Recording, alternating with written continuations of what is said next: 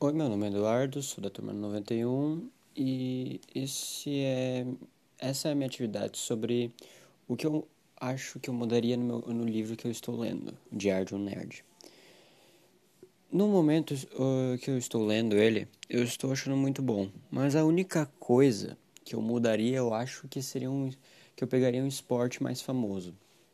Talvez seja porque para dar contexto à história por pela máscara de esgrima, porque daí seria mais fácil de proteger a identidade do Mike, que é o, o Philip.